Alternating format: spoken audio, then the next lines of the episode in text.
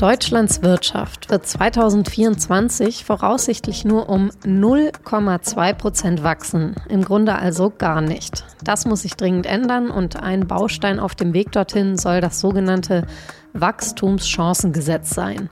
Aber seit Wochen gibt es Streit um dieses Gesetz. Worum es dabei eigentlich geht, darüber habe ich mit Henrike Rosbach gesprochen, der stellvertretenden Leiterin des SZ-Parlamentsbüro in Berlin. Sie hören auf den Punkt, den Nachrichtenpodcast der Süddeutschen Zeitung. Ich bin Franziska von Malsen und ich freue mich sehr, dass Sie zuhören.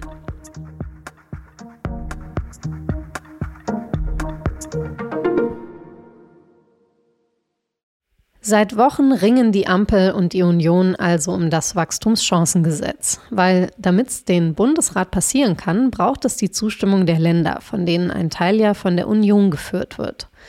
Nochmal zur Erinnerung, was es überhaupt beinhaltet. Unternehmen in Deutschland, die sollen weniger Steuern zahlen, sie sollen weniger Zeit mit Bürokratie und dem Einholen von Genehmigungen verbringen müssen. Und wenn sie Forschung und Entwicklung betreiben, dann soll auch das steuerlich gefördert werden. Außerdem will die Regierung Investitionen in den Wohnungsbau besonders attraktiv machen, auch wieder durch Steueranreize. Heißt aber alles im Umkehrschluss auch, dadurch kommen bei Bund und Ländern dann weniger Steuern an. Ursprünglich war die Idee, dass der Staat dabei zugunsten der deutschen Unternehmen auf 7 Milliarden Euro Steuereinnahmen verzichtet. Das war den Bundesländern zu viel, weswegen jetzt nur noch Vergünstigungen von 3,2 Milliarden Euro für die Unternehmen geplant sind. Das Paket, kann man sagen, ist mittlerweile nur noch ein Päckchen.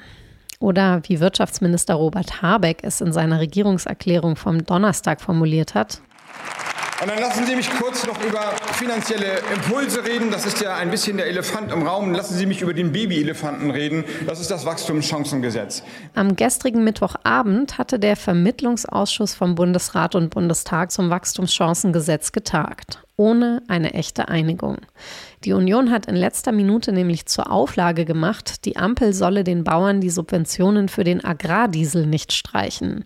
Das aber lehnt die Ampel ja ab. Deswegen lassen Sie uns das machen, was wir jetzt machen können. Es ist wenig genug, da will ich nicht drum herum reden. Es ist wenig genug. Hören Sie auf die Wirtschaft, hören Sie auf die Wirtschaftsverbände und geben Sie dem Wachstumschancengesetz endlich grünes Licht. Danke. Habeck sagt es da ja also schon. Das Wachstumschancengesetz ist ohnehin nur ein Tropfen auf den heißen Stein und wird die deutsche Wirtschaft allein nicht retten.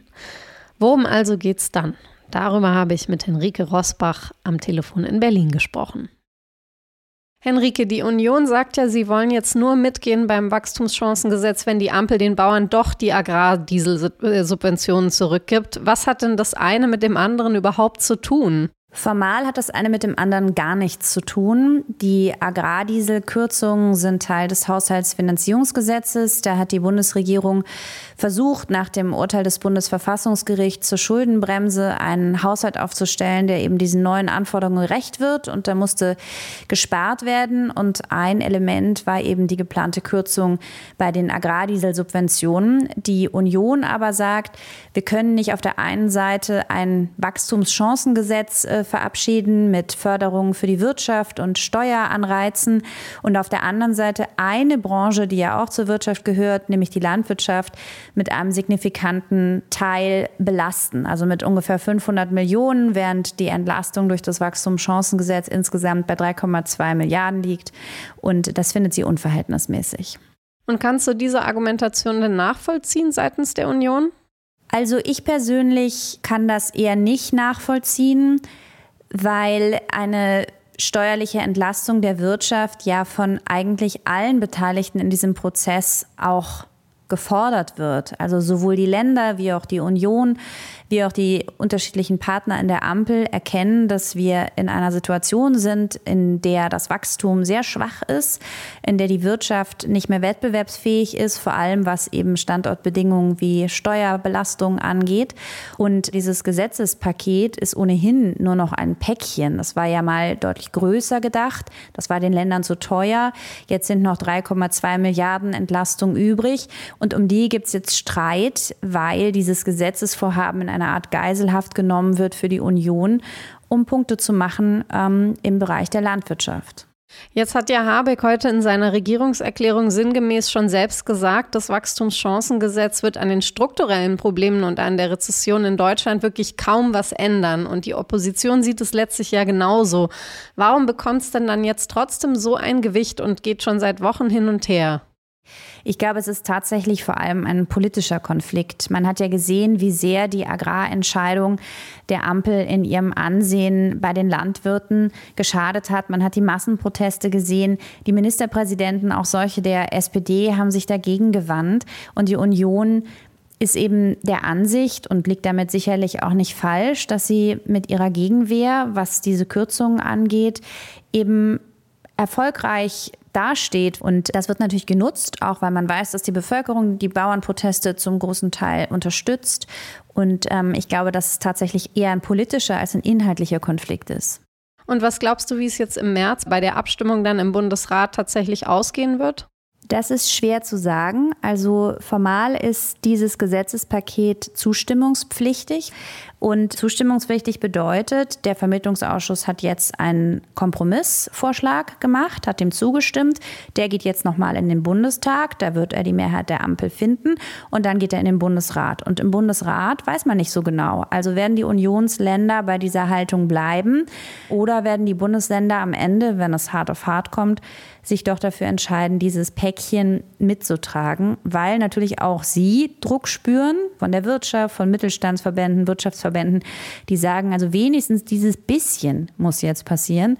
Darauf hat heute auch im Bundestag äh, der Redner der Grünen, ähm, Andreas Audretsch, hingewiesen, dass ja in den Vorverhandlungen zu diesem Vermittlungsausschuss es auch positive Signale gegeben hatte von Unionsfinanzministern in den Ländern, die eigentlich deutlich gemacht haben, dass sie Regelungen aus diesem Paket auch gut und wichtig finden. Also die Frage ist, stehen die Länder am Ende, die Unionsländer, so wie es eben taktisch von der Union bislang vorgegeben war, oder entscheiden sie sich dann doch anders?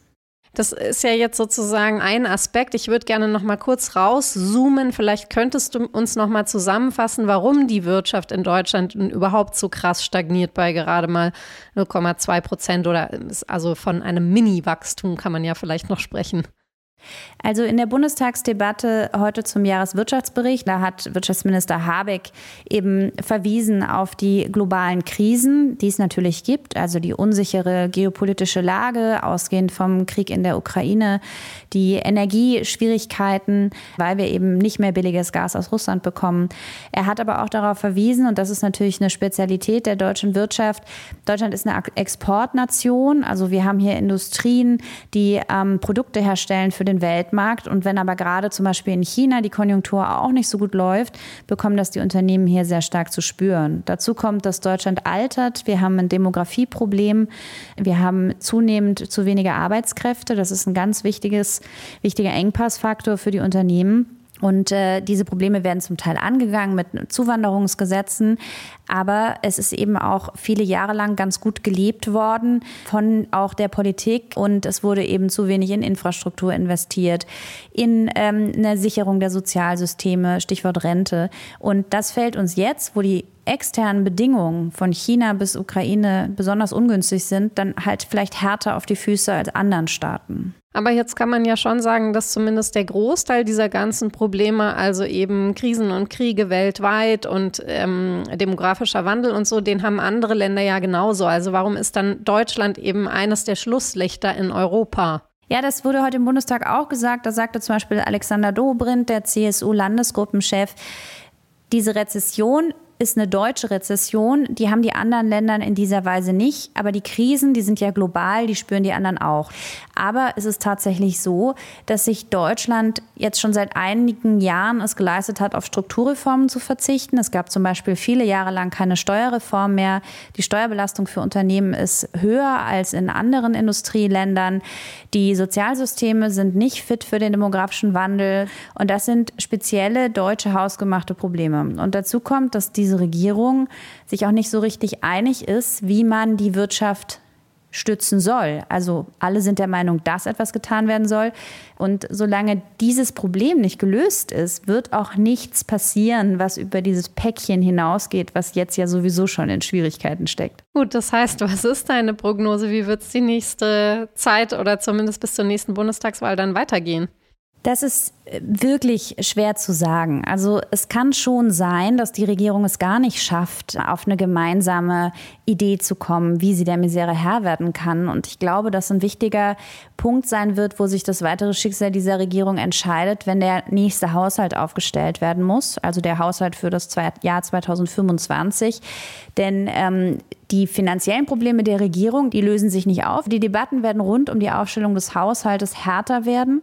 Und wenn die Regierung da nicht auf einen gemeinsamen Nenner kommt, dann würde ich nicht meine Hand dafür ins Feuer legen, dass wir vielleicht doch ein bisschen früher Veränderungen sehen werden als erst im Herbst 2025. Henrike, vielen Dank dir und schöne Grüße nach Berlin.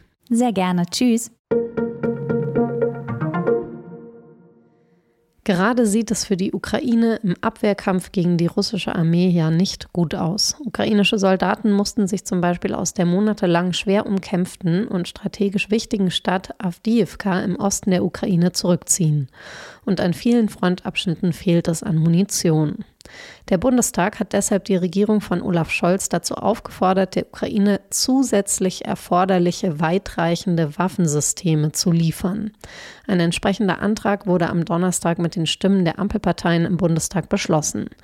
Der Antrag lässt mit dieser Formulierung die viel diskutierte Lieferung von Taurus-Marschflugkörpern offen. Ein Antrag der Union, der die Taurus-Lieferung explizit vorgeschlagen hatte, der fand dagegen keine Mehrheit.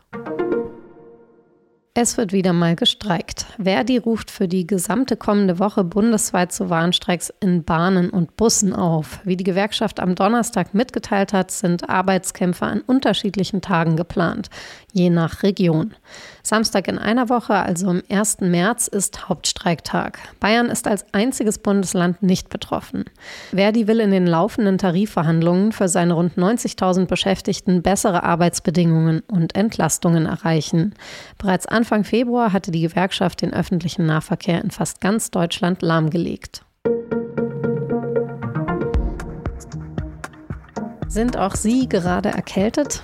Kleiner Trost, damit sind sie nicht allein. Etwa eine Million Deutsche sind aktuell am Husten, Niesen, Schneuzen.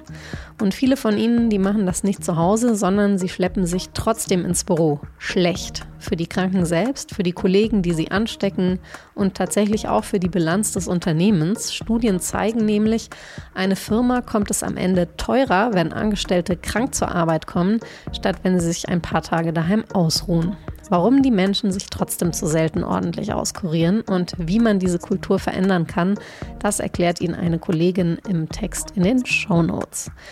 Redaktionsschluss für Auf den Punkt war 16 Uhr. Produziert hat die Sendung Annika Binger. Vielen Dank dafür und Ihnen ganz herzlichen Dank fürs Zuhören. Bis morgen.